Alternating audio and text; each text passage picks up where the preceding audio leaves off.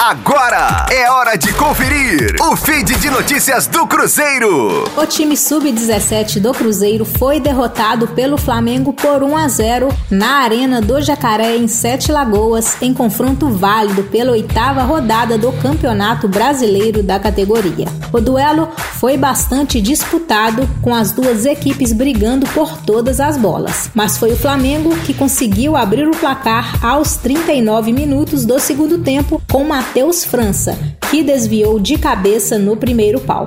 Aos 40 minutos, a Raposa teve ainda a chance do empate. Renan Júnior invadiu a área e foi derrubado. Pênalti marcado. Vitor Roque cobrou e a bola explodiu no travessão. Com o resultado, os crias da Toca se manteve na quarta colocação na tabela de classificação com 14 pontos e depende só de si para avançar de fase. Na última rodada, o Cruzeiro vai até Goiânia enfrentar o Atlético Goianiense. Os quatro primeiros garantem vaga na próxima fase.